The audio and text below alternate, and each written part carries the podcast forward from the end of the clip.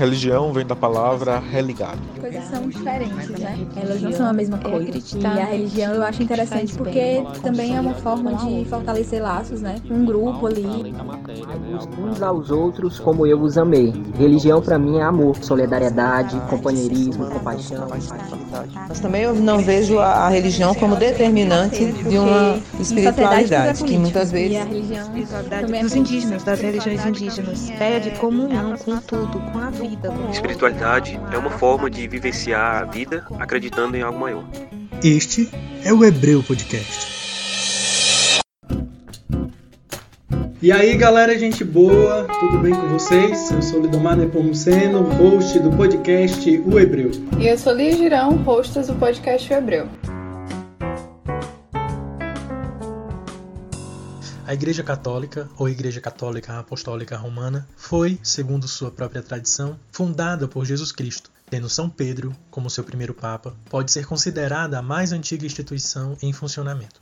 Ao longo de sua história, teve de lidar com divisões internas, como o cisma do Oriente, que separou a Igreja Católica no Ocidente e a Igreja Ortodoxa, por volta do ano 1054 e mais tarde a divisão decorrente da Reforma Protestante no século XVI. Dados de 2017 dão um número de 1,3 bilhão de fiéis ao redor do mundo, 18% da população mundial, mais da metade da totalidade dos cristãos. No Brasil, dados de 2014 davam que 61% da população se declarava católica, ou seja, o país mais católico do mundo ainda é o Brasil. A Igreja atua institucionalmente também através de escolas, universidades, hospitais, abrigos, tendo, portanto, enorme influência na sociedade. É constantemente confrontada acerca de sua história e de seus posicionamentos, seu papel na colonização e escravização de negros africanos, exploração das populações indígenas, sua visão acerca da comunidade LGBTQIA, o direito e a participação das mulheres na sua institucionalidade mas também é lembrada por sua posição na luta pela democracia no período da ditadura militar no Brasil, com figuras como Dom Helder Câmara, Frei Tito de Alencar, Frei Beto e tantos outros que, lançando mão da teologia da libertação, do evangelho, lutaram pela redemocratização do país e pelos direitos da população mais pobre. Sua importante atuação social e política por meio das comunidades eclesiais de base, as SEBs, são um marco na organização política da sociedade civil brasileira. É sobre tudo isso que iremos hoje, dando continuidade à nossa série Pluralismo Religioso no Brasil, conversar com Maria de Jesus, fiel católica leiga, e Frei Ederson Queiroz, padre, integrante da Ordem dos Frades Menores Capuchinhos. A gente está convidando pessoas de algumas religiões presentes no Brasil, para que a gente possa conhecer um pouco mais dessas religiosidades diversas para além daquelas que são hegemônicas no Brasil. Então, passo a palavra para Maria. Maria, nos diga quem é você.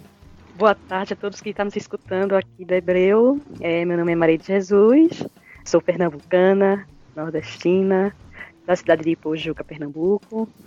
Sou psicóloga de formação, atuo na área social comunitária também, né, há muito tempo. E atualmente trabalho com população de situação de rua e também eu já sou católica a partir da minha adolescência, né?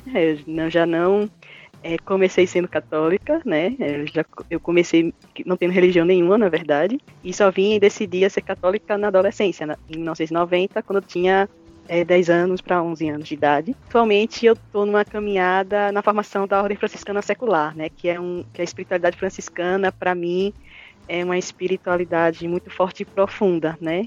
E juntando com a caminhada da teologia da libertação, né, que a gente vai conversando sobre isso, né, a gente vai bater um papo legal.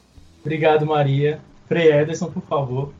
Eu me chamo Frei Ederson Queiroz, sou frade franciscano capuchinho, moro em Minas Gerais, atualmente na cidade de Patrocínio, no Triângulo Mineiro, num trabalho muito especial quanto necessário.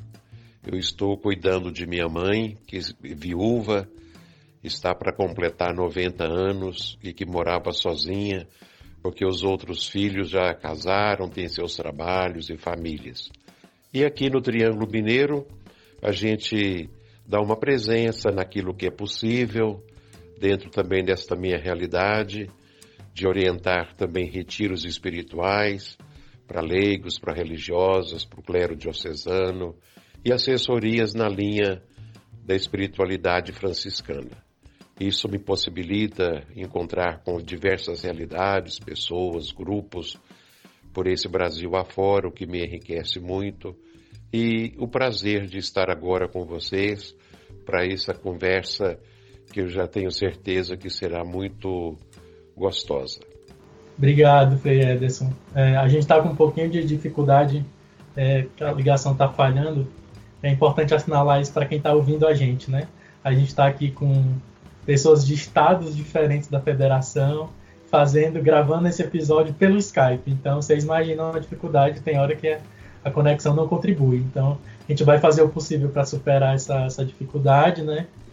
Maria, você quer acrescentar alguma coisa? O interessante é que quando, quando é, o senhor toca, né, Frei, nessa questão do ser franciscano, né, toca profundamente porque fala é, a própria trajetória, né, do, do, do, São Francisco, né, que foi entre fidelidade média e início do capitalismo, ele fazendo todo um diferencial, é, não só no processo do cristianismo católico, mas, mas de uma espiritualidade em geral, né, e é uma pena que muitas vezes ele muitas vezes é mal compreendido e que ele teve uma vivência radical ao lado dos, dos pobres excluídos da sua época, que eram os, que eram, que as pessoas da lepra, por exemplo, né, de tanta exclusão, e ele, ele viveu o evangelho de forma bem radical, no sentido da raiz da coisa, né, do, do processo da coisa, e que casa muito bem com, com o resgate da dignidade das pessoas, com a pluralidade, e viveu isso de uma forma bastante intuitiva também, né, nesses processos, e foi dando um outro ao cristianismo que é, ao longo da história, muitas vezes ainda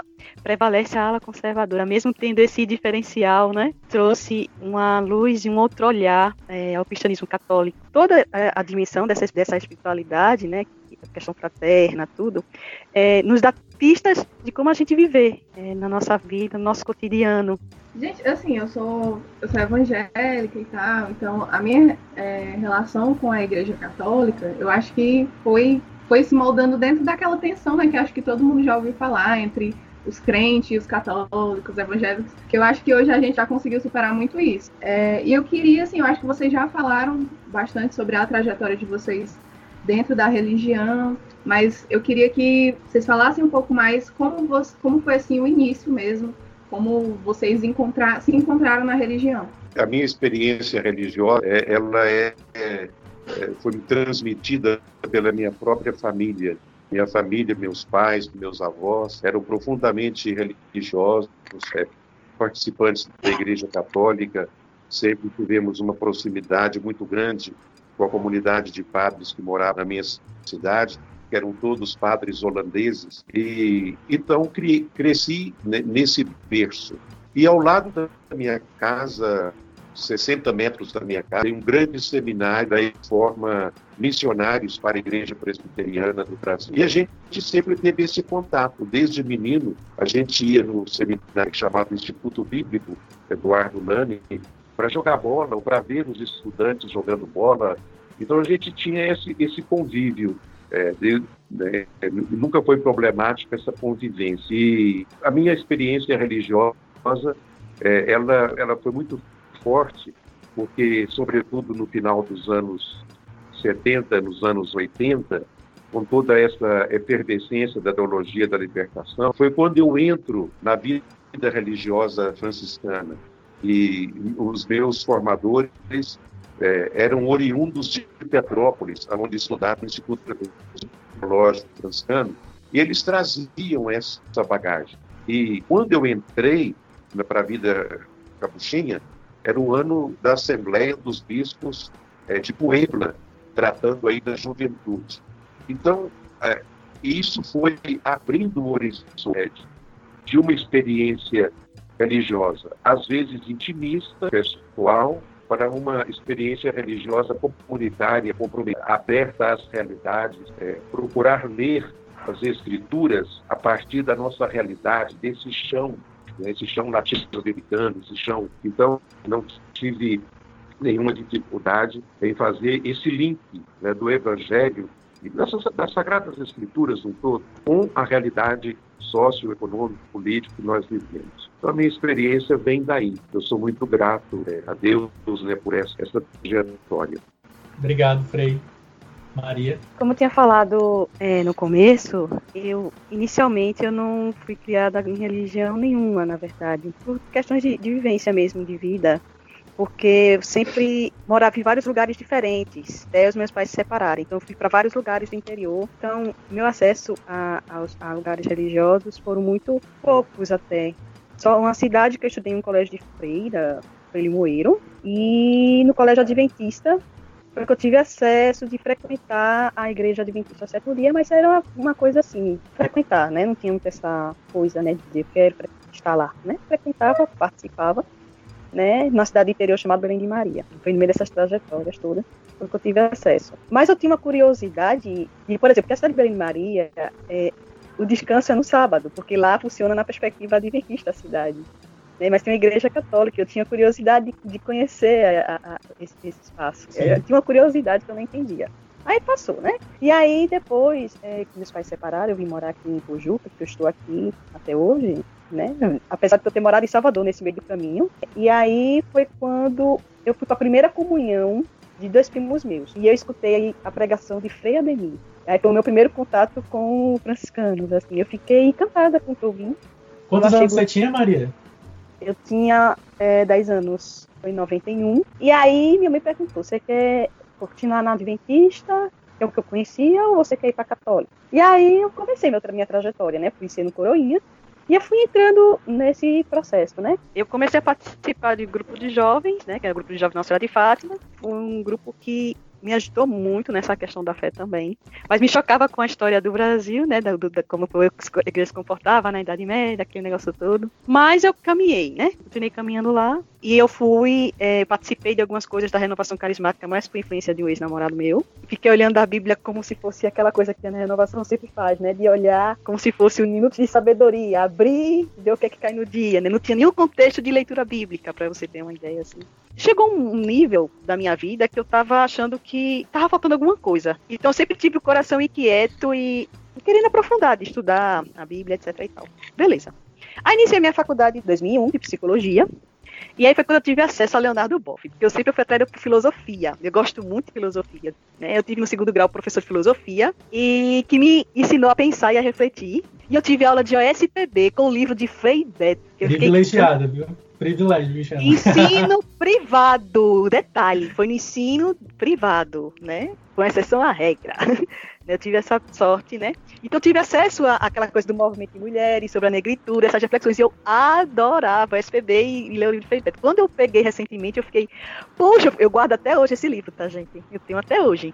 Aí fala de tudo, assim, sobre capitalismo, modo de produção, como é a política brasileira, os movimentos populares, muito mais. Isso ficou guardado na minha memória, né? E na faculdade, é, o professor de filosofia, né, ele, ele trazia reflexões sobre a existência humana, não foi sobre vida de filósofos, graças a Deus. E nesse desenvolvimento de senso crítico, que me atraía muito, é, eu tive acesso a Leonardo Boff, que foi o livro Saber Cuidar, e coincidiu perfeitamente, é, perfeitamente quando aqui na paróquia de São Miguel de Pujuca, que os noviços franciscanos estavam retomando os estudos aqui na cidade. E aí foi a primeira turma de noviciado, né? E a gente trocava muitas ideias, dialogava, conversava, se encontrava, falava muito. E isso me atraía bastante, né? E, e, e me chamava a atenção o sentido da espiritualidade franciscana, associando a, a dimensão ecológica do Leonardo Boff, o saber cuidar. E aí eu não parei de ler Leonardo Boff, não parei de ler. A partir de então, isso foi abrindo da minha consciência. Nesse meio tempo, eu fiz estudos bíblicos com Frei Freire e teve uma chamada vocacional que foi inquietante, que foi para a Ordem Franciscana Secular, e buscando vivenciar no movimento de mulheres a espiritualidade libertadora, né, e dentro dessa perspectiva franciscana também. Se você puder só brevemente dizer o que, que é OFS, né? O Ordem Terceira, de que se trata, o que, que é? Então, OFS é a Ordem Franciscana Secular, né? Que dentro da fraternidade franciscana existe a primeira ordem, que são dos frades, que são os religiosos, como o Frei Capuchinho, né? Tem, que tem as outras frades menores e tem as outras diversidades religiosas. Tem a segunda ordem, que são das clarissas, né, que tem a ver com o exemplo de Santa Clara de Assis. E a Ordem Terceira Franciscana Secular são leigos, leigos com pessoas comuns, como eu e você, qualquer pessoa, que deseja viver essa espiritualidade de São Francisco de Assis. que você não precisa ser um religioso, né? Porque São Francisco na época, né, percebia que a sua espiritualidade era tão forte que atraíam pessoas casadas e não, não casadas, solteiras, né? E que aos poucos foi, através desse processo, instituindo essa ordem terceira franciscana secular. Que aí tem uma história dentro da regra, tudo, mas a essência é a mesma. A Maria é bem hebreia, né? Já passou por Limoeiros, né? chegou no Ipojuca, no meio do caminho teve Salvador, foi adventista, foi da católica, do UFS, é bem hebreia. Toda peregrina. Essa é em movimento. Sempre em movimento, peregrinando, né?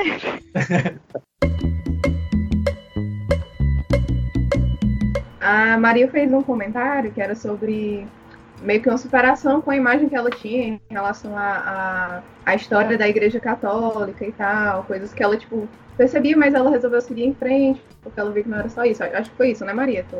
Como eu tive é, professores de História e Filosofia, e os, e os professores eram ateus, graças a Deus, então eu tive acesso a esse outro olhar, eles questionavam sobre a Idade Média, né? E que eram questionamentos pertinentes, né, de, de do, ao uso da fé, né, da, das reformas protestantes, né, mas que infelizmente ele aderiu, né, ao, ao burguês, é que é uma outra questão. Então, foram esses questionamentos que me tensionava bastante, né. É, mesmo assim, eu segui, mas sempre com esses questionamentos que aos poucos nos encontros com pessoas que eu fui encontrando ao longo da vida, eu fui encontrando pares muito maravilhosos que me ajudaram a amadurecer isso. Mas que isso não é ruim, esse contato. Muito pelo contrário, a gente amadurece na fé. Ruim é quando a gente se prende aos dogmas da gente. Isso, graças a Deus, eu, eu acredito que tem a ver de não ter sido catequizada de começo, né? É, isso também facilitou bastante para ter uma abertura e uma espiritualidade mais ampla na minha vida.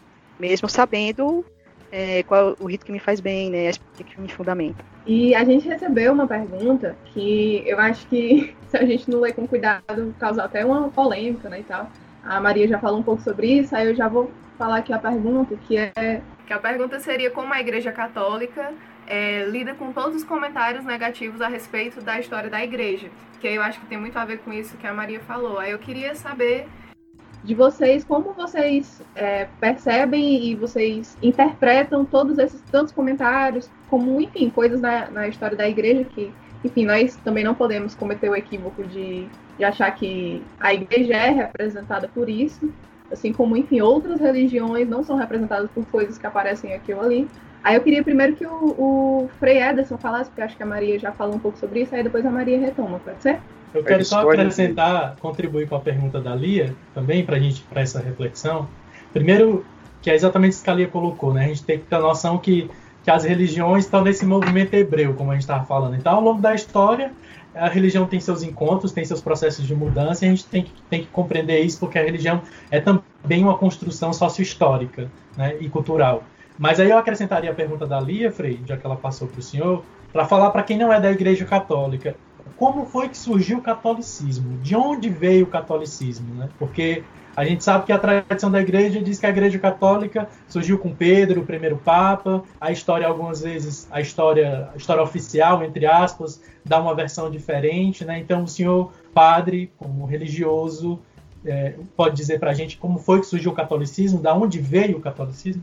O catolicismo ele veio das origens né, da igreja primitiva, que foram as comunidades que se organizaram pós-ressurreição de Jesus. Isso foi sendo transmitido, sobretudo, pela palavra e pelo testemunho de, de homens e de mulheres que viviam o segmento de Jesus. Houve um fato na história que marcou muito, que foi a conversão do imperador Constantino.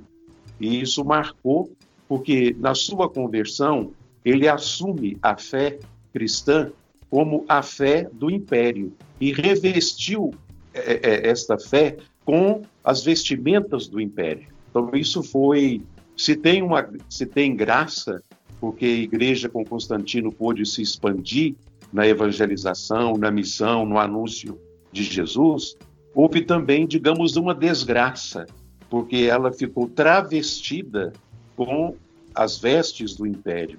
E, em alguns momentos nem sempre com as vestes do Evangelho. Agora, é, como a Lia pergunta, a questão das críticas, eu acho que elas estão dentro de um contexto de história, de compreensão da história, A gente nunca pode é, ler a história é, fora do contexto é, cultural, do contexto social em que a história se deu, porque senão a gente acaba é, exterminando até pessoas do passado, né? exterminando. E, como hoje esse movimento fascista está fazendo aqui no Brasil. Né? A gente extermina as pessoas. Como esses dias o ministro aí, ou, o, o diretor, ou secretário aí da, da Fundação Palmares, né? que joga zumbi na lata de lixo, os movimentos é, né, de negritude na lata do lixo. Então a gente não pode fazer isso, julgar a história na lata do lixo. A gente tem que olhar com um olhar crítico. Por exemplo, dentro dessa mesma história de domínio da igreja, surgiu um Francisco de Assis, 1200 e qualquer coisa, em pleno século XIII, de domínio de força, de poderio, é, surgiu dentro do movimento católico essa figura ímpar de São Francisco. E foi um homem profundamente despojado, pobre, simples, que é, viveu a essência do Evangelho. E ele não rompe com a igreja, ele, ele é filho da igreja, mas ele não assume, digamos assim, a, as rugas dessa mãe que é a igreja. Né? Ele não assume esse mesmo itinerário. Ele vai fazer um outro itinerário. Então, Lia, as críticas elas são, elas são sempre bem-vindas, porque elas nos fazem olhar noutras direções, né? Quem critica está nos apontando uma outra direção, tem uma outra perspectiva. Nesse sentido, a crítica ela é construtiva. Agora, não pode ser crítica por crítica, mas tem que ser uma crítica para purificar a história, para que eu não repita hoje, no contexto do século XXI, aquilo que eu critico é, na história passada. Então, nesse sentido, a crítica é muito positiva. E aí eu acrescento, né, é, por exemplo, porque foi através dessas críticas construtivas e que a gente tem hoje, por exemplo, o Concílio Vaticano II, que tem toda uma perspectiva mais aberta, mais mais libertário, né? tem uma outra perspectiva. Então, essas críticas é, não são ruins, são construtivas e que nos ajudam a ampliar nossa espiritualidade. Se a gente não tiver abertura para acolher isso, né, a gente vai ficar engessado no dogmatismo, né? E a gente também não cai na fantasia de achar que tem só que tem de errado é, e de que tem de contradição ao longo da história que precisa ser repensada, é só o catolicismo. Mas, por exemplo, é, nas religiões de matriz africana, né? Eu, como eu faço parte do Maracatu, a gente tem um conhecimento um pouco da, da religião matriz africana, né? Porque a questão cultural do Maracatu, mas tem uma dimensão da religiosidade também que se que defende essa causa, né? Independente de você ser da, da religião ou não, né? E aí, uma coisa que tem, por exemplo, é que quem toca o atabaque só é homens. E isso é muito discutido entre eles lá, né? Essa questão de gênero. Então, estou trazendo o exemplo, né, que é, na, na, em todas as religiões, ela, ao longo da história, ela foi construída institucionalmente dentro de um contexto histórico e com as suas contradições. É, o protestantismo, por exemplo, quem aderiu foi o burguês, que, que reforçou a dimensão capitalista. Então, assim, ao longo da história, todas essas religiões têm esse, esse universo, porque é uma caminhada histórica, né? E que foi feita por humanos também, né? Nessa relação com Deus, que está cheio de coisas que precisam ser repensadas e ser construídas e amadurecidas. É, eu acho que é importante a gente dizer isso também, né? Que aí eu falo, enquanto leigo também, católico que sou, é, revisitando também as minhas perspectivas da minha fé, de, de revisitar as compreensões teológicas. Esses dias mesmo, tendo a oportunidade de ler, de escutar teólogos é, de uma teologia negra, de uma teologia africana, né? Eles pontuam isso, que infelizmente a teologia que é hegemônica, que é dominante de alguma forma, ela é colonial, ela é uma, uma teologia branca, é, mas eles também refletem isso, porque muitas vezes são criticados, de que o cristianismo, e aí de maneira mais, ob, mais objetiva, o catolicismo que nos chega no Brasil, por conta do processo de colonização, é um catolicismo embranquecido, é um cristianismo embranquecido. Por que embranquecido? Porque o cristianismo em si não é uma religião branca. O cristianismo foi embranquecido. E aí eu gosto que tem um historiador, João Marcos Bigon, um jovem historiador negro, tá aí nas redes sociais, se vocês quiserem procurar depois, João Marcos Bigon, ele, ele usou uma frase que eu achei muito expressiva. Ele disse: Olha, antes que Roma aprendesse a escrever Jesus, já tinha igreja na África. Porque a experiência cristã da igreja primitiva, de como o cristianismo se constrói, ela é também para além da Europa. E eu achei muito massa também dele ressaltar, por exemplo, que o que houve foi uma romanização do cristianismo, né, que perpassa por isso que Frei Edson estava colocando com Constantino, essa figura. Então é isso, a religião é esse movimento, ela está sujeita à história, ao seu tempo, às mudanças históricas, sociais e culturais. A gente precisa compreender isso, né? Ainda está em construção, ela não é fechada.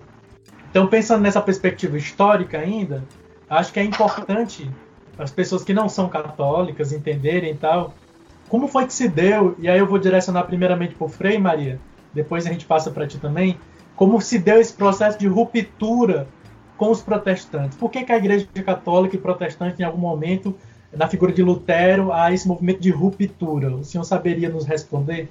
Então, o movimento de ruptura ele se deu justamente porque Lutero apontava caminhos novos, caminhos nascidos da escuta do Evangelho, e apontava para a igreja aquilo que era, digamos, contradição ao Evangelho. Por isso houve essa ruptura. Se naquele momento de Lutero a igreja tivesse dialogado com ele, talvez hoje a, a configuração seria outra. Mas, bom, aconteceu, já houve a ruptura, mas o importante é o caminho que se fez de aproximação da reforma luterana. Esse caminho de perceber que há vínculos profundos entre nós, sobretudo das igrejas históricas, esse caminho de respeito, de até mesmo de interdependência. É, em muitos lugares, há uma interdependência, se relaciona de uma maneira é, muito bonita. Às vezes, eu conheço comunidades do sul do Brasil é onde a Igreja Católica não tem uma, digamos assim, um templo e se celebra numa igreja luterana. E noutros, a igreja luterana não tem o templo e o pastor celebra para sua comunidade num templo católico. Então há um respeito nesse sentido, há uma aproximação. Então, isso está dentro de um contexto né, grande da história, e essa, essa ruptura se deu é, é como um, um afirmar-se de uma própria posição é, diante das críticas de Lutero. Mas o importante nisso tudo é esse caminho comum estamos descobrindo. Não é fazer tudo um dia, uma igreja só. Não é isso, não. Mas é de perceber a riqueza comum a todas e respeitar as diferenças de todas, como um caminho não de diminuição, mas de enriquecimento. A diferença ela não diminui, ela enriquece. E esse processo vai se dando de uma forma é, mais tranquila né, nesses últimos tempos. Basta ver como é que foi a aproximação de João Paulo II com a reforma luterana, a de Bento XVI, e agora a aproximação de Francisco com a reforma luterana. O diálogo que se dá, a, o respeito que se tem. Então, acho que nós estamos vivendo, isso é, é importante, é, é, essa questão, porque nós estamos vivendo um processo de sectarismo na sociedade muito grande. Esse neofascismo que a gente é uma pura, onde vai colocando tudo em caixinhas, né?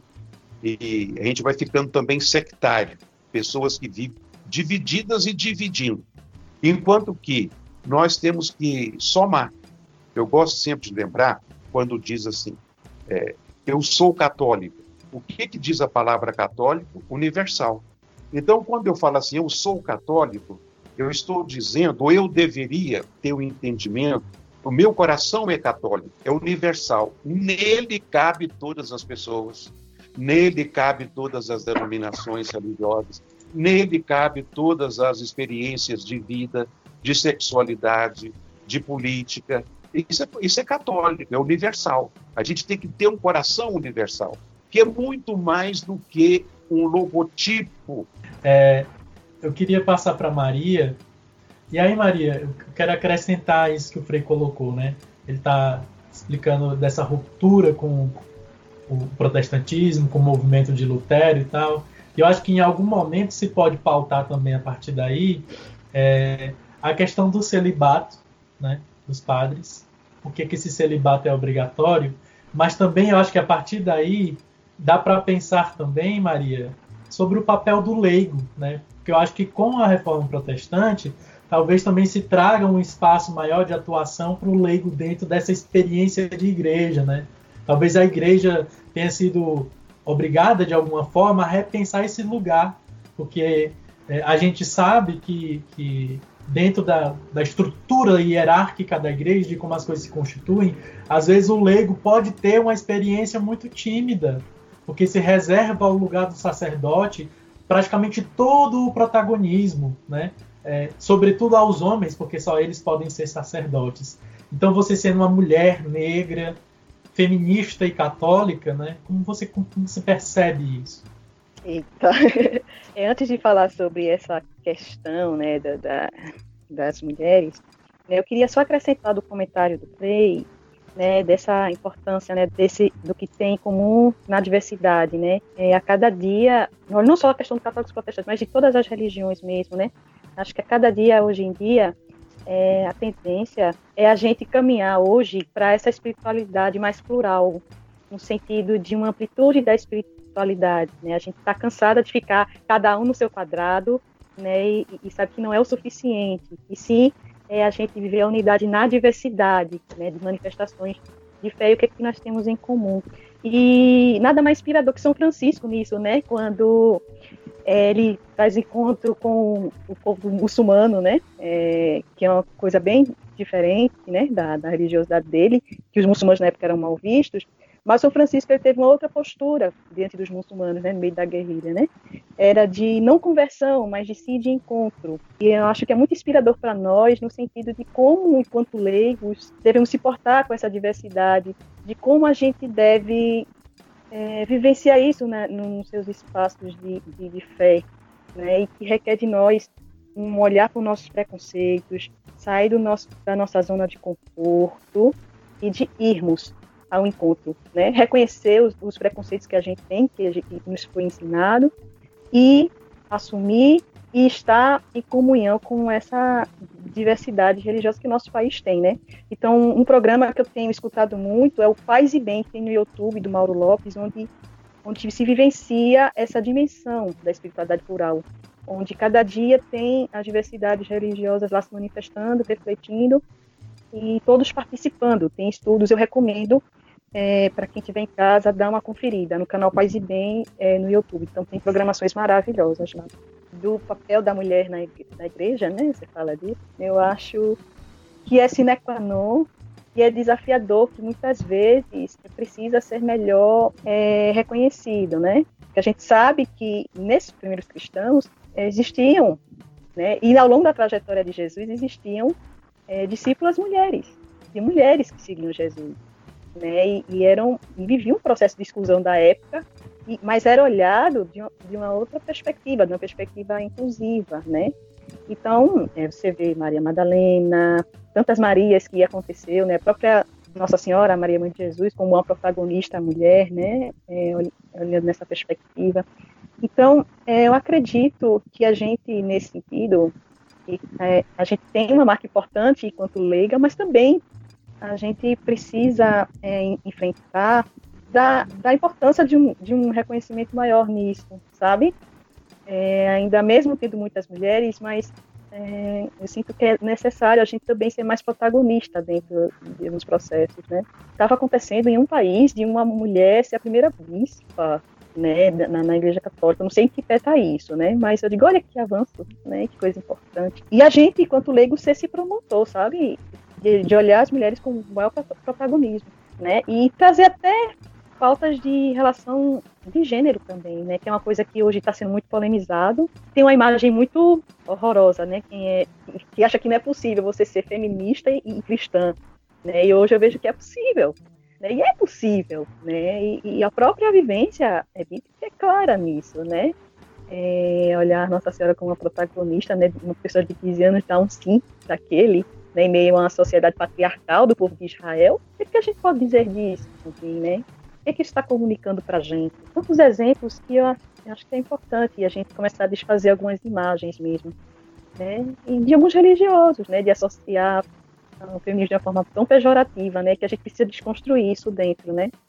E existe um grupo protestante que é chamado Grupo Vozes Marias, que, é, que são cristãs feministas, que trabalham a questão de gênero dentro das igrejas evangélicas, que sejam, que existam, e, e que eu acho importante um papel desse, né, como lei trazer, e a gente ser protagonista mesmo. A Lia anotou aí, Vozes Maria. Anotei, eu tô anotando aqui tudo, as referências, tudinho, sair daqui do, da chamada eu vou pesquisar tudo. Lia, e foi com elas que eu aprendi que é possível ser cristã, que até eu não, eu ficava cindida. Eu ficava no feminino. Não, ficava... eu, do mesmo jeito, eu, tipo assim, eu me identificava com várias pautas, só que eu dizia para mim mesma, eu não vou abrir minha boca e dizer que eu sou feminista, porque eu acho que quando você diz que é feminista, você carrega assim todo aquele pacote que a galera joga para você. Ah, você é feminista, então você é isso. Então você defende isso. Eu falei, então eu não sou feminista. Não vou dizer, ou, ou talvez eu seja um segredo, né? Depois que eu fui iniciando o rolê, né? Conversando com a galera e conhecendo melhor o movimento, eu pensei, cara, não tem nenhum problema eu dizer que eu sou feminista. Isso não, não fere a minha, o meu cristianismo, isso não fere minha relação nem com a igreja. Então, é isso. E hoje eu vejo que realmente, assim, não é que o espaço está sendo dado para as mulheres. As mulheres estão ocupando os espaços, elas estão conquistando esses espaços que deveriam ser delas. Então, é, que bom que hoje a, a gente já tem é, uma quantidade maior de, na igreja evangélica, né, de pastoras. Na igreja católica, eu acredito que está ocorrendo também. Eu conheci recentemente é, algumas teólogas católicas. Eu fiquei assim, cara, que, que massa, que bom que isso está acontecendo. Eu acho que esse espaço é nosso. Não, tem nada de errado em disputar esses espaços, disputar como mulher feminista. Né? Eu quero passar para Frei Ederson, para que o senhor comente também, Frei. É... Primeiro, o senhor, enquanto religioso, padre, eu gostaria que o senhor dissesse, para que a gente compreenda melhor, por que, que o celibato é obrigatório para os padres, né? aliás, não só para os padres, os religiosos e religiosas, e sobre essa questão da mulher, como você compreende esse protagonismo da mulher na, na igreja. Primeiro, a questão do celibato, é, ele é obrigatório para os padres desde o ano 1000. Foi um contexto histórico em que a igreja é, define a condição dos padres celibatários como uma forma de estar livres de outros encargos, e aí então o encargo da família para poder evangelizar. E na vida religiosa consagrada é diferente. Nós até nem falamos de celibato, nós falamos de castidade, porque nós fazemos um compromisso de vida comum. Né? Nós nos sentimos chamados à vida comunitária, à vida fraterna. E o celibato, ou a castidade, ela entra como uma transparência de coração. São Francisco chama a água de casta. É, casta, humilde, né? Então, casta, casta é transparente. Então, o, religioso ele é chamado a ser transparente na sua relação profunda com Deus. Deus deve ser o seu grande amor. Nesta história do celibato, a gente sabe que teve muita santidade, teve muita gente que se santificou, que pelo celibato se doou sem medida aqui mesmo na história do Brasil, de muitos padres que se desdobraram, como aí na história da Paraíba, o padre Biapina se desdobrou no cuidado dos pobres, das crianças abandonadas, é, sobretudo é, filhas de escravos, né? E, e quantas e, e confrarias ele fundou, trabalho de acolher. Então a gente sabe que o celibato ele gerou muita santidade, mas ele gerou também muita neurose, muita doença, ele gerou muita uma esquizofrenia entre sexualidade e consagração a Deus. Parece que tem uma coisa aí, um esquizofrênico, uma separação. Não se pode viver a sexualidade e ser consagrado a Deus. Não se pode viver a experiência da sexualidade como uma pessoa de Deus. A sexualidade ela não nos fala de Deus. Olha, partindo do princípio que nós somos criaturas, Deus nos criou sexuados, não, fomos, não somos seres assexuados. E com tudo isso que a sexualidade traz, com todo esse arcabouço que ela traz para a nossa vida. Então a sexualidade é uma manifestação belíssima do divino. Ela não é do diabo, não. Tem gente aí pregando que sexualidade, que desejo sexual é, é coisa do diabo, você tem que rezar, se ajoelhar, penitenciar, fazer jejum a pão e água. Não, a sexualidade é uma expressão belíssima do divino, é criação. Quando você tem um desejo sexual, significa que você tem um desejo de encontrar-se com outra pessoa, é, com afeto, com o corpo, com o desejo, com a mente da outra pessoa. E isso gera vida. Gera vida porque pode nascer uma criança, mas gera vida porque a partir daquele encontro a pessoa se sai melhor, ela se sente melhor. Então a sexualidade é algo divino. Tem nada de diabo na sexualidade, não. Até a gente fala, é, usa muito uma expressão na liturgia de gozo, gozo divino. Um dia que possamos gozar das alegrias da tua casa. Que gozo entrar na casa do Senhor. Que gozo é a palavra do Senhor. E essa palavra gozo, ela está ligada à sexualidade. Se fala de o casal goza, é, duas pessoas num ato sexual gozam, duas pessoas que se sentam para tomar uma cerveja gozam daquela cerveja. Nós aqui estamos conversando nessa tarde, nós estamos gozando, é, gozando a alegria de partilhar a palavra, a alegria de partilhar conhecimentos, a alegria de partilhar a vida, a alegria de poder falar de coisas que nesse momento, nessa é, sociedade é, bolsonarista, é impossível de falar. Agora, eu penso que essa questão do celibato deveria ser pensada pela igreja não como uma norma, uma lei, mas como uma opção. Aquele que quer viver celibatariamente tem a opção de viver. E o que quer viver o evangelho maritalmente, dentro do seu companheiro, da sua companheira, possa viver. Mas para isso é preciso haver ainda um resgate da teologia do corpo da teologia do prazer, da teologia da sexualidade. Enquanto a gente não tiver uma reconciliação com o corpo, com o prazer, com a sexualidade, não vai, não vai abolir celibato, não. É, eu acho que nem meus netos vão ver essa abolição. Como eu não tenho filho, então eu não tenho neto. Então, possivelmente, se os meus netos não vão ver, significa, eu não sei quem que vai ver. Né? E, mas eu penso que a sexualidade, ela não é contramão para o evangelho, ela não é um, um empecilho para que se viva o evangelho.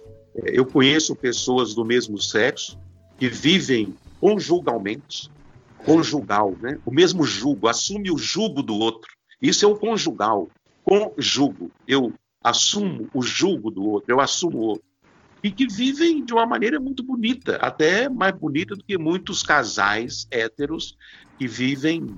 É um sacramento, mas esse é, é um caminho que a gente tem que fazer junto. Mas a igreja precisa de ser mais feminina. É, nós temos uma dívida histórica com as mulheres. A Igreja Católica e as igrejas da Reforma Luterana, todos temos uma é, dívida com a mulher. A mulher é que cria comunidade, não é o homem, não, viu? O homem, o pastor, o padre, passa ali, prega e vai embora. Tem outra missão, tem outra comunidade, tem eh, celebração para fazer lá na frente. Quem gera as comunidades são as mulheres. Elas visitam, elas vão nas casas rezar, elas vão na, nas casas consolar uma mãe que perdeu um filho, elas vão fazer o aniversário do outro, elas ajudam a cuidar do doente. Quem gera a igreja é a mulher. Basta ver, tanto nas igrejas da reforma protestante, quanto na, na, na, igreja católica, quem é que faz as nossas comunidades? São as mulheres. O homem, o homem passa e vai embora. É, você vai para uma celebração, avisa que tem uma reunião após a, a, a celebração. Os homens vão embora. Fica ali dois, três. Às vezes, dos três, dois esperando a mulher. É a mulher que faz a igreja. Acho que a Maria de Jesus quer falar, que eu vi ela comemorando ali, se animando muito com a fala de, de Frei Ederson. Eu só queria. Toyotas gozos. Escreva aí queria... a teologia do gozo. Só queria, Maria, antes de, de, te devolver a palavra, falar rapidamente, bem rápido mesmo, né? Que é, para quem acompanha o nosso podcast já desde os primeiros episódios, já ouviu que eu passei por uma experiência vocacional, né? Quero relembrar isso aqui rapidamente. Eu fui vocacionado e pré-postulante do, dos frades, né? A Ordem dos Frades Menores. E, óbvio, não foi só por isso. Foram N questões. Mas a minha decisão de me desligar do processo perpassou a questão da minha sexualidade, por eu ser gay, por eu ter conhecido o Ronaldo, que, que, meu namorado, com quem eu moro hoje, com quem eu vivo hoje. Então perpassou por isso, porque muitas vezes a, a situação que se encontra dentro da igreja é que o sacerdote ele até pode ser gay, desde que o seja em segredo, não diga a ninguém. Se ele passar a vida dele toda ali caladinha, ele pode vivenciar isso. Mas se ele externa isso, é, é problemático. Né? Então, eu, eu ouvi é, muitos relatos nesse sentido. Né? Cara, o problema não é você ser gay. Ser gay não impede você de ser um bom padre, de ser um bom religioso. Mas, no entanto, a, aquilo que é hegemônico, o pensamento hegemônico da igreja, por vezes ainda se expressa de maneira extremamente homofóbica, e isso é inegável. Né? Deixa aqui meu testemunho, meu relato também de quem, de quem em algum momento foi ferido por isso. Hoje estou feliz da, da forma em que vive, vivo com quem eu amo, né? Mas eu não posso deixar de dizer que num dado momento um jovem que pensa se tornar religioso e não pode ser viver na plenitude de quem ele é, dizendo, olha, eu sou padre, mas eu também sou gay. Tem alguma coisa errada aí, né? Você precisa pensar acerca disso. Maria, Maria que inclusive também é psicóloga, então acho que pode acrescentar, se quiser acrescentar alguma coisa acerca disso. Eu só vou dar só um toque, porque eu acho que o Frei já, eu já me sinto contemplada demais. Eu tava só na alegria, do gozo da alegria mesmo, assim. É, só acrescentar essa questão da, da, da sexualidade, né? É, a gente diz muito, né? Porque as pessoas têm um imaginário da sexualidade apenas, unicamente em pontos genitais e resumir a dimensão da própria criação, né? E, e a gente sabe, é uma das formas de a gente reconciliar com o nosso próprio corpo é a gente entender que a sexualidade é integral, né? É um simples olhar, um simples encontro, é um encontro entre pessoas, né? Então você, de uma certa forma, está vivendo a sua sexualidade. Que a sexualidade vai para além disso, né? Não é só isso. É um toque de mão, é um olhar pelo outro, é você contemplar a vida e você sentir prazer por aquilo. Então, isso é, de uma certa forma, uma manifestação da sua sexualidade. E que é divino, e que é sagrado, e que é integrado com o seu ser. Então, isso é muito importante é, ficar claro para as pessoas, né? E que a gente tem a ousadia de a gente olhar para as nossas cobranças, cuidar delas, por elas para a gente viver e a gente ter clareza da sua sexualidade, se reconciliar com o seu próprio corpo, porque ele não é feio. Nos ensinaram que é feio, mas não é feio. É olhar a sexualidade de uma forma para além disso, né? Para pegar esse gancho, né? Eu acho que a, esse ponto da sexualidade é uma coisa tão tão divina mesmo, como o Frei falou, que acho que quando as pessoas acho que as pessoas não conseguiam entender o quão divino é e tornaram tabu. E aí hoje a gente colhe esses frutos, né? Eu acho que a gente tem que realmente voltar um pouquinho algumas casas e tentar realmente entender como Deus, no processo de criação dos seres humanos, colocou uma coisa assim tão profunda e tão, tão específica em nós, como a Maria falou, é integral. É, é o corpo inteiro, tá? Eu acho que a sexualidade é uma coisa assim que está relacionada também com acho que eu não lembro quem falou, mas falaram de unidade na diversidade. E eu acho que quando a gente compreende que é algo assim integral, é diverso, eu acho que isso pode nos tornar realmente uma unidade. Então, eu hoje vejo dessa forma, eu acho muito massa estar conversando com vocês e, e perceber que estamos falando a mesma língua, né? Só um acréscimo rápido, né? Porque trazer, quando eu trouxe essa dimensão da importância de a gente olhar e se cuidar e se curar criar as esperanças, uma coisa interessante que muitos, é, um, um frade meu falava, da experiência dele, né, enquanto uma coisa que ele percebia muito, e que é importante a gente discernir, e dos religiosos discernirem, como está com um leigo, saber de onde é a dimensão psicológica, de onde é a dimensão espiritual, porque muitas vezes mistura. E muitas vezes, quando mistura, é, acaba é, correndo risco de distorcer a própria vivência evangélica. Né? Que muitas vezes a situação é muito mais psicológica do que espiritual. É, é, é, é esse cuidado constante que a gente precisa ter, né? E muitas vezes a gente busca a espiritualidade para o sofrimento psicológico, né? Aí é que é perigoso. Sim, muito importante. E aí, é, eu acho que a gente poderia falar agora um pouco sobre LGBTfobia, que eu acho que é uma problemática assim que perpassa toda a sociedade e tal, mas eu acho que se a gente voltar um pouquinho mesmo, nosso olhar para dentro da, das instituições religiosas, né, a gente falou sobre isso com pessoas evangélicas e hoje nós estamos falando com pessoas católicas, como, qual seria meio que é, os artifícios que quais seriam os artifícios que a igreja poderia usar, o que as pessoas, porque eu acho que não basta a gente falar de igreja, a gente está falando de espiritualidade, então estamos falando de pessoas, que artifícios essas pessoas religiosas dentro da, da igreja católica podem usar para o combate da LGBTfobia? Como é que pode haver uma transformação dentro desse contexto? Ai, ai, ai, ai. É um desafio, né? Eu acho que a primeira coisa é a gente entender que o amor está acima de tudo, que é, a gente deve encarar essa questão da LGBTfobia como uma opressão que a gente, enquanto cristão, deve se comprometer a combatê-la, que a gente pensa na perspectiva da promoção da dignidade das pessoas. E, e promoção da dignidade das pessoas perpassa a vivência da sexualidade da população LGBT, QI+. Então, é, a gente precisa, temos coragem de trazer a pauta à tona disso e de trazê-los para a inclusão. A gente sabe que tem leigos que é LGBT e a gente precisa acolhê-lo e não ficar olhando ah, isso é pecado, isso é pecado. Pecado de quem? Que leitura bíblica você está fazendo mesmo?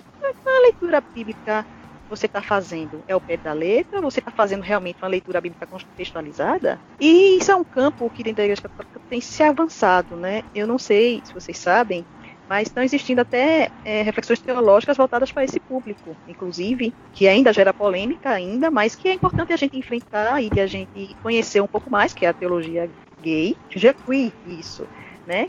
Conhecer a teologia queer, que a gente precisa ter acesso e conhecer essa realidade e poder estar dialogando. Eu acho que é um desafio que está travado que a gente, aos poucos, tem clareza que é importante. Acho que a primeira coisa é a gente parar de a gente olhar a Bíblia ao pé da letra e achar isso como algo feio, né?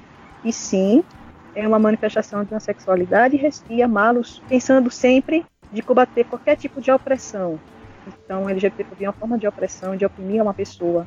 Então, isso não é dever de cristão evangelizador, católico, protestante, não é dever nosso. E sim, é, a gente está junto com eles para a promoção da sua dignidade, dos seus direitos. É uma fala rasa que talvez o, é profundo possa trazer mais coisa, mas é o que eu trago de início. É, a gente, como cristão, a gente tem que enfrentar e assumir essa pauta e não temer. E estar em solidariedade com esse público. Não é raso, não, Maria. Só fala não é rasa. Rasa é o preconceito. Trei. Então, nós temos, é, gostaria de partir do pressuposto que nós somos uma sociedade heteronormativa. O que é, que é o heteronormativo? O normal, a norma é ser hétero. Isso é, é a mentalidade que perpassa é, a nossa cultura. Isso é o heteronormativo. Nós temos uma mentalidade binária. E que é o binário? É o macho e a fêmea.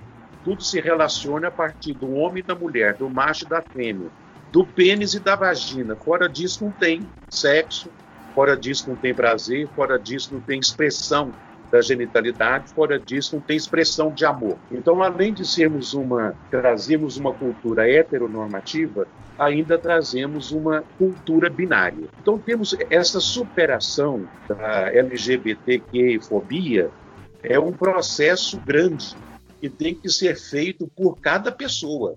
Claro que os movimentos é, LGBTs, né, QIs, é, as pastorais da diversidade que estão surgindo aí nas comunidades, nas paróquias, que acolhem pessoas de outras orientações sexual, são importantes. Agora, esse processo ele tem que ser tomado a sério por cada pessoa. Eu sempre parto do princípio. Quantas piadas gays você sabe? Quantos casos de gays você sabe? Quantas risadas de gays você já deu? Fa faz uma pesquisa disso.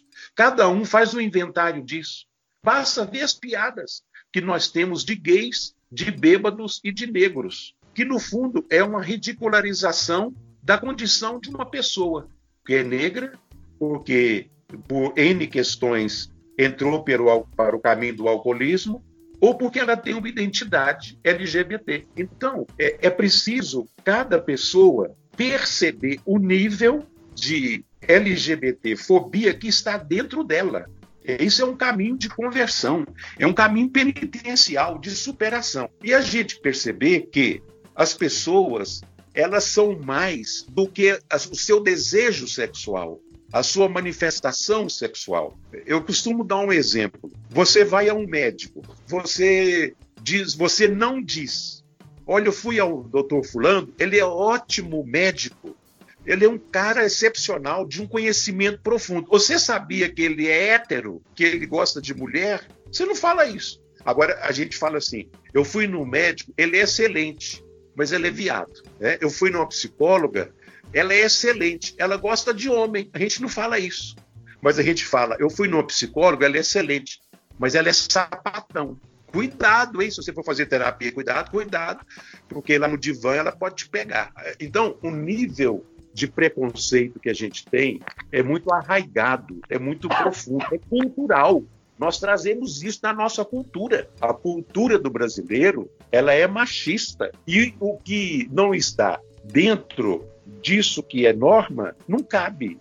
E eu tenho ficado assim atento e desconfiado que um nível grande de suicídios na juventude tem como razão quando a pessoa descobre a sua identidade LGBT, como é que ela vai falar isso com a família? Como é que ela vai compartilhar isso no espaço religioso? E, e, quando é de interior, que a coisa se torna ainda mais asfixiante, ela não tem saída. O jeito é tirar a vida, porque ela não dá conta de lidar com tantos demônios. Ela vai na igreja, isso é demônio. É, ela na escola, ela é o bichinha. É, no bar, ele é o viado ou o sapatão. Então, como é que ele vai viver com isso? Foi por isso que até valeria a pena um dia um podcast também com o Dom Antônio Carlos, que é bispo de Caicó, no Rio Grande do Norte. Ele tem um trabalho muito interessante com LGBTs. Vocês Alô, podem... Antônio Carlos, tá? convite, o Frei está convidando. Tem uma homilia.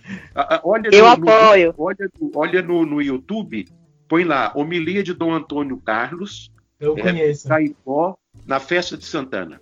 Ele foi quase execrado por essa questão de assumir a bandeira LGBT né, como uma forma de conversão, é, de integração, né, de integração da pessoa. Então, por que, que eu olho para um hétero e não fixo logo na sexualidade dele? E quando eu olho para um gay ou para uma lésbica, eu tenho que acentuar a sexualidade. É a pessoa, é a pessoa é mais do que a sua sexualidade no sentido assim de relação, de desejo, de prazer. A pessoa é um todo. A sexualidade faz parte de um todo. E nós temos que aprender a ver a pessoa nessa perspectiva do todo e não de uma parte. Eleger uma parte. E às vezes a gente elege o que? O pênis, a vagina, o seio, a, o bumbum. Isso é reduzir a pessoa de uma forma escabrosa, né? Isso é, é ir contra o projeto de Deus. E ainda só para resgatar um pouquinho a questão do prazer. Uma vez eu, é, eu conversando com um grande missionário de um dos maiores santuários do Brasil, para não dizer o maior, ele me dizia que atendia pessoas LGBTs em confissão e que ele acolhia muito bem, tranquilo, isso não era problema. Mas ele fazia a pessoa prometer que não ia ter um ato sexual. Fazia a pessoa prometer que ia viver como os padres. Olha que loucura! É querer é, colocar a neurose demais na cabeça dos outros é querer trazer para o outro uma perspectiva que é só dele. Mas por que isso? Porque a gente vê o ato sexual como algo pecaminoso e não um lugar de onde se cria encontro e onde se gera vida. É muito muito rico a fala de todos. É, eu quero mais uma vez dar minha contribuição também, né? Eu e a Lia somos, somos cientistas sociais, né? Então a gente tende a olhar as coisas também como fenômenos, né? As coisas se constroem socioculturalmente, as coisas não caem do céu. E eu fiz uma leitura que eu achei muito interessante, deixa eu olhar aqui na minha estante para não errar o nome do livro, chama No Armário do Vaticano, que é de um autor francês, Frederic Martel. Esse livro tem que ser lido com cuidado, porque é, tem coisas que eu acho que tem um quê de sensacionalismo, porque é, ele é jornalista, né, e, e tal hora jornalista pode fazer alguma coisa para vender, né, então, enfim, mas ele tem um mestrado em sociologia. Mas o que eu acho que é o mérito do livro é que ele trata da questão da homossexualidade na Igreja Católica é, de uma forma que se dá para perceber que isso é algo que se foi construindo ao longo do tempo. É uma construção social de como a homossexualidade passou a ser percebida na Igreja Católica, que historicamente falando nem sempre ela foi vista assim. Infelizmente, no papado de João Paulo II, seu antecessor, depois do Papa Bento XVI, sobretudo, isso se tornou o tema. O que interessava era isso: é, é gay ou não é? é? Usa camisinha ou não usa camisinha? Essas pautas foram se tornando extremamente destacadas, né? Mas nem sempre na história da igreja isso foi assim, de se colocar a homossexualidade nesse lugar que se passou a colocar. Isso é datado, isso é histórico, isso se construiu historicamente. Outra questão, para além da igreja católica, é que, gente, a, a, o nosso modelo antes de qualquer outro é Jesus, não é? E Jesus falou de todos os temas que são importantes para cada um de nós, enquanto cristãos, saber e entender o que é certo e o que é errado. Por que, que Jesus, nos quatro evangelhos que tratam acerca da sua vida, da sua pregação, Jesus nunca tocou no tema homossexualidade? Por quê? Porque não tinha? Não tinha gay na época de Jesus? Tinha antes, né? É citado no Antigo Testamento. Acho que sempre teve, inclusive. Então, por que, que esse tema é tão relevante, é tão importante, que esse é o pecado dos pecados? Por que, que Jesus não abordou esse tema uma única vez? Então, as coisas, gente, é, se constroem socio-historicamente, elas não caem do céu, elas se constroem em contextos diversos. Então, né, é uma coisa de, que a gente não pode fugir, e eu acho que tem uma relação com aquilo que a gente conversou lá no começo, da trajetória da igreja na história e tal. Aqui no Brasil é sempre pautado pelo movimento negro é, o papel da igreja no processo de colonização do país como isso ressoou e ressoa nas questões relativas ao racismo até hoje. É desde como os santos e o próprio Jesus é representado numa pele branca, a divindade numa pele branca, de olho azul, de cabelo é, europeu, enfim, com, uma espiritualidade, um catolicismo com traços europeus muito fortes que pintam a, a, religiosidade dessa forma. Mas não só isso, também a participação da igreja no processo de exploração do, dos povos indígenas, é, da aprovação é, da própria escravidão dos negros e tal. Então isso é um, isso reflete até hoje nas questões raciais, inclusive no preconceito que se tem para com as religiões de matriz africana né, e afro-brasileiras. É nesse sentido que, que eu quero perguntar para o senhor, para Maria, é, como é que o senhor percebe isso, né? De, de, como a igreja influenciou nisso, o papel da igreja na estruturação do racismo na sociedade brasileira, é, nesse contexto atual que é tão importante que a gente fale sobre isso, pelo que está acontecendo lá nos Estados Unidos, pela, pela atual conjuntura desse governo que, que invisibiliza essas questões, como se não houvesse homofobia, como se não houvesse racismo. Não podemos negar que a igreja ela teve uma influência muito grande é, nessa questão do racismo, até por representar a divindade como uma divindade branca. Né? Como você disse, Jesus branco, Maria branca, que diz, nos dizem de um Deus que é branco. E tem uma comunidade pequena chamada Aparecida, entre a cidade de Além Paraíba, em Minas, e Teresópolis, no Rio de Janeiro. A padroeira desse lugar é Nossa Senhora Aparecida. E a imagem é branquinha, quase loura, porque era uma região cafeeira, é, onde usava muito a mão, uh, o escravo como mão de trabalho barato, né? E, e não podia representar a mãe de Deus com a cor dos escravos, isso ia dar muita oportunidade a eles. Por isso a imagem de Nossa Senhora Aparecida lá, ela é branca né, até para incutir a dominação do branco. Então a gente sabe disso. Mas também nós sabemos que ao lado dessa história, tivemos muitas pessoas, desde o início da, do Brasil, se dedicaram né, à causa dos negros e tiveram posicionamentos muito fortes com relação aos negros. Tem alguns posicionamentos do, de, do padre Manuel da Nóbrega, de José de Anchieta, e tinham palavras assim contundentes com relação à dominação do branco sobre o negro, até o ponto de achar que o negro nem era gente. Agora, a história ela precisa de ser depurada. E nessa depuração é preciso é, haver da nossa parte, digamos então, da parte branca, uma dimensão de reconciliação, até mesmo dos nossos conceitos, que precisam de ser ressignificados, aprofundados, trabalhados, porque, como nós falamos no bloco passado, a questão LGBT, a pessoa é mais do que a sua identidade é, afetivo-sexual, a pessoa é mais do que a sua origem racial. Ela é muito mais, enquanto pessoa. Ela é mais do que a sua pele. Se é morena, se é branca, se é negra, ela é mais, é uma pessoa humana. E ainda, como nós estamos vendo nos Estados Unidos, nesses dias, ontem também aconteceu esse fato lamentável em Recife, dessa criancinha, é, ainda da nossa parte, é preciso é, um processo de conversão. Eu não encontro outra palavra. Né? O processo de conversão, não apenas na dimensão espiritual da palavra, mas também conversão nos conceitos, conversão de mentalidade, conversão das atitudes com relação é, aos negros. E nós sabemos assim o contributo que os negros trouxeram para a nossa cultura, para a formação da nossa identidade brasileira.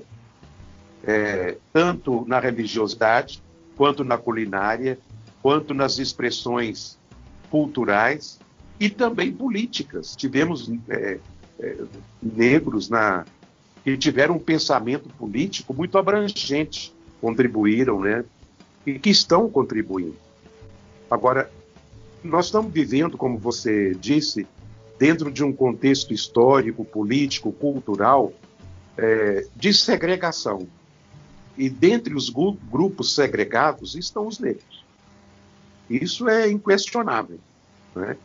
E, oxalá, tudo isso que está acontecendo nos Estados Unidos, em boa hora, possa repercutir também é, por aqui, de modo que a gente possa criar uma, uma fraternidade humana que vai para além é, da origem das pessoas, da cor das pessoas, da raça das pessoas.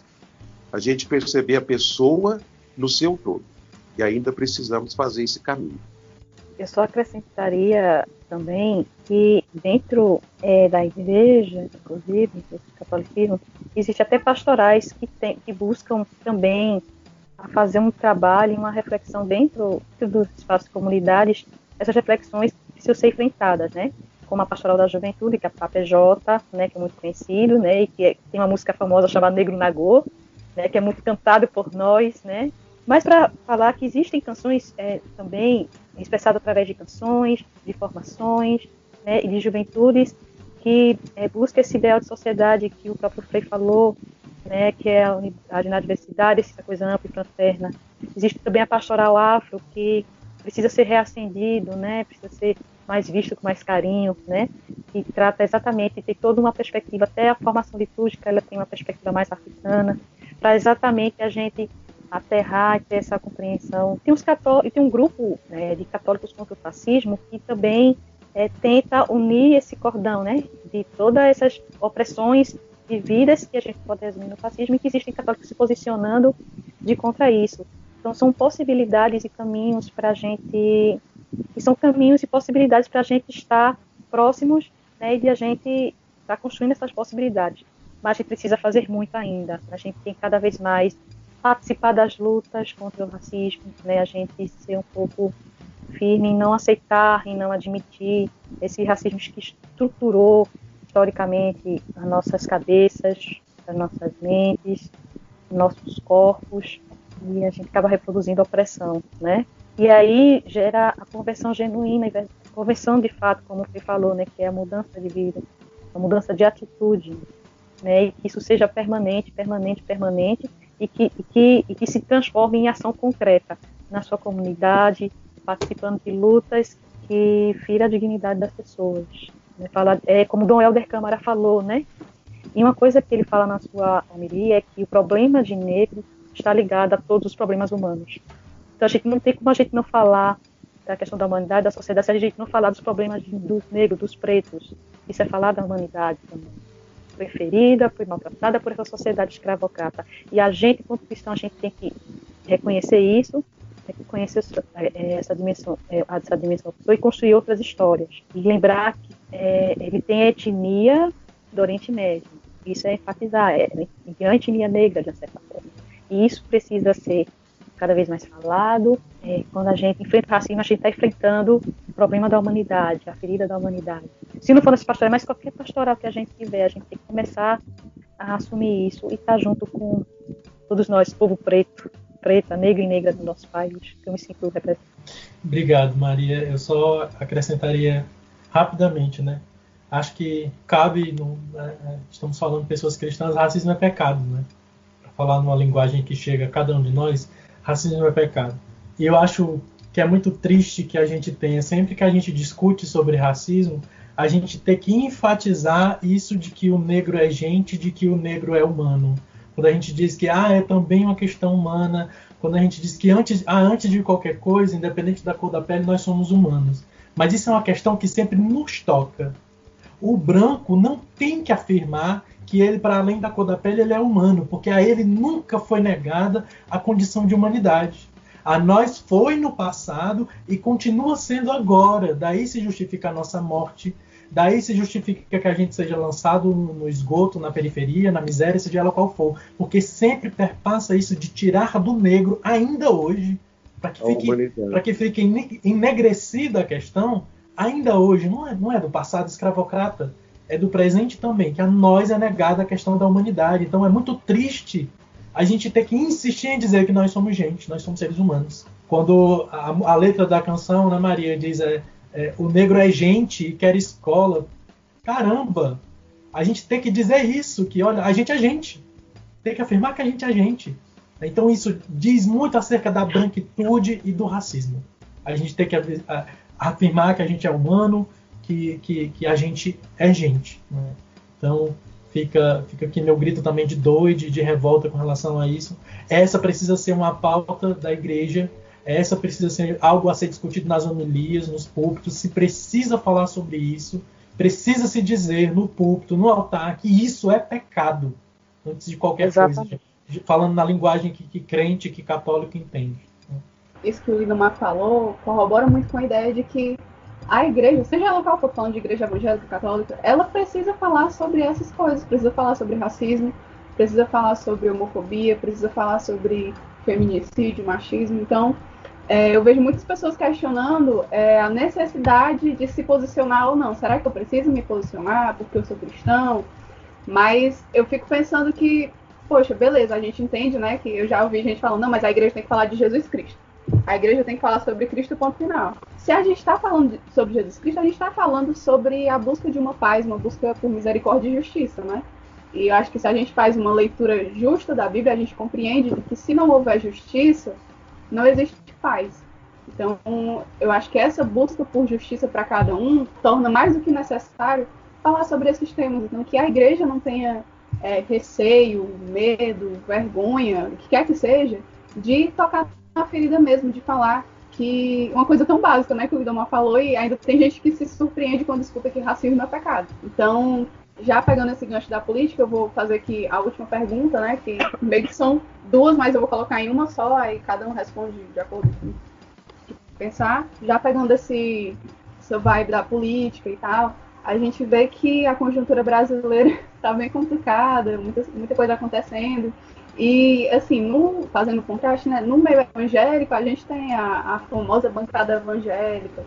Eu não vejo que existe, tipo, a bancada católica, mas isso não quer dizer que a Igreja Católica não tem um engajamento político. Pelo contrário, eu acho que o engajamento político da Igreja Católica vai em outra dimensão, que acho que quando a Maria fala sobre as pastorais, sobre esse trabalho mais de base, acho que fica muito claro esse peso político que a Igreja Católica é, carrega e a relevância política que a Igreja Católica tem.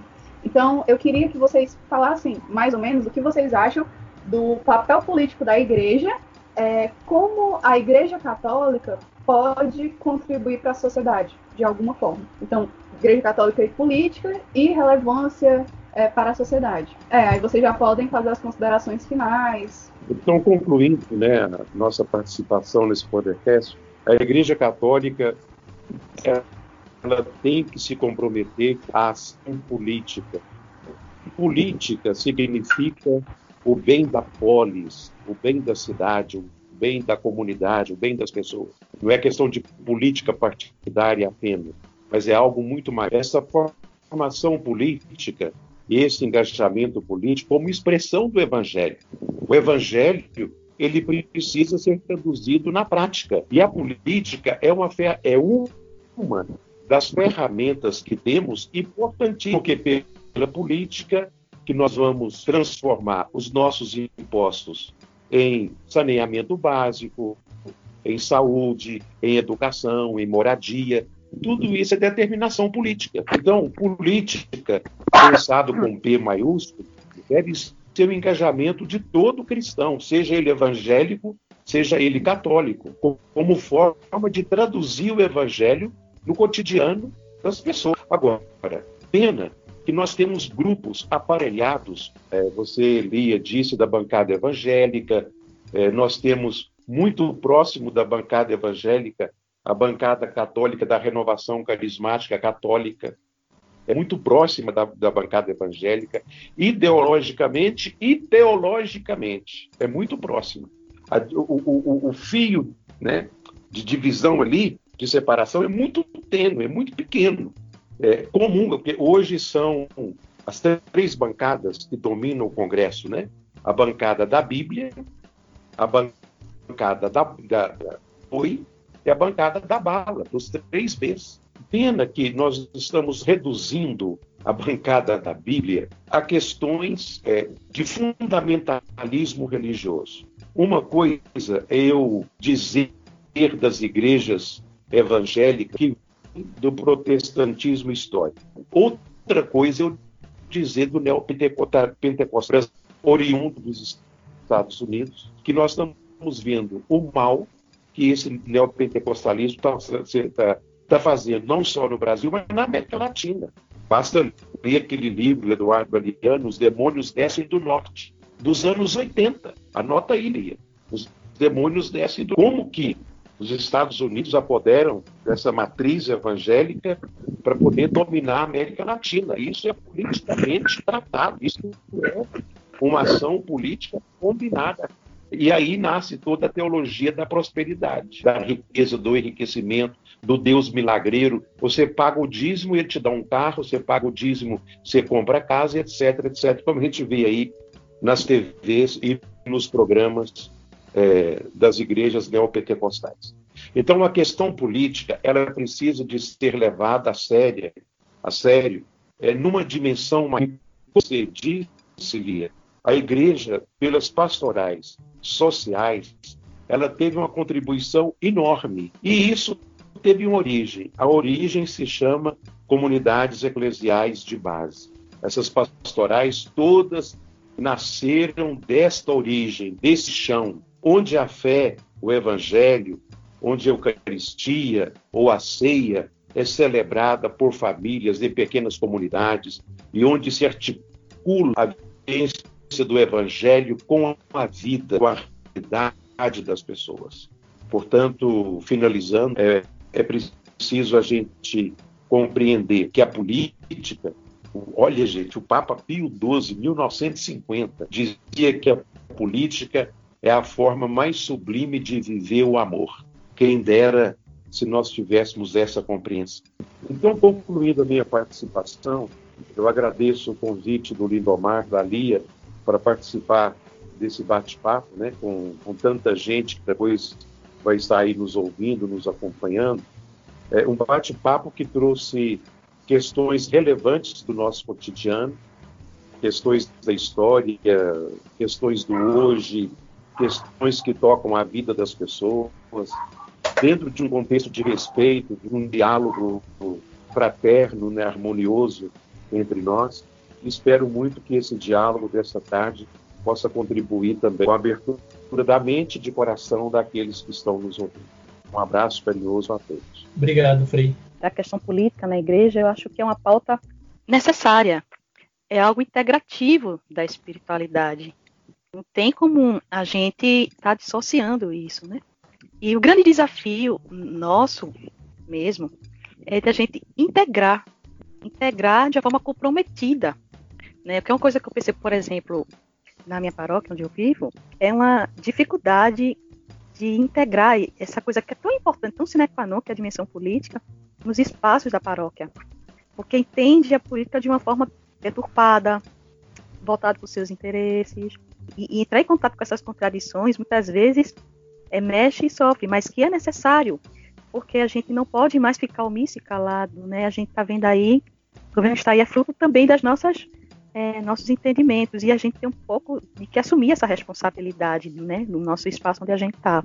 E comungo com o Frei que é importante a gente assumir esse comprometimento cristão. Isso é evangélico também, né? Jesus Cristo teve lado no evangelho e está lá claro e explícito. Né, que é o lado dos que sofrem, dos excluídos. É importante a gente ter esse engajamento e esse comprometimento. O grande desafio nosso é a gente se localizar e se perguntar que engajamentos serão esses? O que, é que eu quero me comprometer? Porque muitas vezes a gente, dependendo de como a gente olha esse engajamento, pode ir por um caminho meio complicado. É, por exemplo, trazendo um exemplo da renovação é, carismática da teologia da prosperidade, né, é, desencadeou esse governo que está aí, essa bancada que está aí, e que explicitamente eles, eles foram na, na, em Brasília é, assumir o apoio a, a, ao, ao Bolsonaro, que a gente sabe quais são as pautas que ele tem. Então, acho que isso a gente precisa é, ter cuidado e ter clareza e entendimento, né? Porque é, essa teologia da prosperidade surgiu a partir da que como a pessoa está vulnerável, né? E tem uma ausência do Estado, né? Então as pessoas ficam vulneráveis também. Então aí busca essa forma de entender, né? É, de esse estendimento da teologia da prosperidade e acabou isso que a gente está vendo. E a gente agora, mais do que nunca, a gente tem que darmos as mãos, assumir com clareza qual é o engajamento real de Jesus. É, apesar de ter citado essas pastorais afro, PJ, as pastorais sociais, que veio das comunidades eclesiais de base e está vindo com toda a força, graças a Deus, mas ainda, no caso da gente, a visão pentecostalista da renovação ainda é muito forte, muito difundida. Né? E o desafio nosso é a gente é, darmos as mãos e, e aparecermos mais, né? E, e, e, reativar essa chama, que chama atenção para nossa conversão permanente, essa mudança de atitude. A gente precisa refletir. Isso é ser cristão também, né? Não dá para a gente ser omisso, né? Dessa visão de sociedade, senão a gente não vai construir um novo mundo e uma sociedade como a gente acredita, né? De uma forma bem evangélica. É uma pergunta que a gente fazer constante. Qual engajamento eu estou assumindo e qual, e qual engajamento mesmo que tem a ver né, do lado do Evangelho de Jesus Cristo e como ele está se fazendo na nossa história atual, né? É, olhar Jesus no contexto histórico e como ele, ele é, como a gente pode trazer essa mensagem para o contexto atual. E a gente explicitou quem são os nossos oprimidos aqui na nossa contemporaneidade e que está cada vez mais é, escancarado nessa pandemia. E eu quero aproveitar, eu quero agradecer a Lidomar e a Lia, prazer ter conhecido vocês foi uma honra para mim. Eu tinha falado para é, Lido Amantes, que está aqui. Estou muito feliz de participar, porque isso é a efetivação de uma busca concreta de encontrar pares para juntar, né? Porque às vezes a gente, é, somente na realidade que eu estava vivendo, né, era a sensação de você estar tá sozinha na parada e de você ser mal vista, né? E quando você vai participando de encontros e encontrar pessoas, encontrar pares, isso nos fortalece nos ajuda. Eu quero agradecer o convite e por ter oportunizado esse fortalecimento em mim também. E estamos juntos e vamos construir possibilidades juntos. A gente precisa dar a nossa cara para a gente mostrar para as pessoas, inclusive cristãs, que existe outras possibilidades, que existe outra possibilidade. Não só aquela que é amplamente divulgada. É só criar brecha para fundamentalismo muitas vezes. Muito obrigada. A gente que agradece, Maria. Só dizer, antes de passar para ali encerrar, sigam a Maria e o Frei no Instagram, né? Os dois estão no Instagram. O Frei é e.d.queiroz, arroba e.d.queiroz. E a Maria é arroba Santana Alvarez. É isso, eu acho que a proposta é essa, da gente se encontrar. Maria, eu compartilho 100% do seu sentimento, inclusive acho que já falei em outros episódios que já me senti muito sozinha na minha caminhada e quando a gente encontra alguém que minimamente pensa parecido com a gente é absolutamente libertador. Então, sou muito grata então a você que nos ouviu até aqui também. Nós esperamos que você se sinta um pouco mais agregado. É isso. Você acabou de ouvir mais um episódio do podcast O Hebreu. Compartilhe aí nas suas redes sociais com seus amigos e nos siga também no Instagram, que é o Hebreu. E conta pra gente o que você achou, suas críticas, sugestões, dicas. A gente tem um e-mail para isso, que é podcastohebreu.gmail.com. A gente se encontra no próximo episódio e até lá.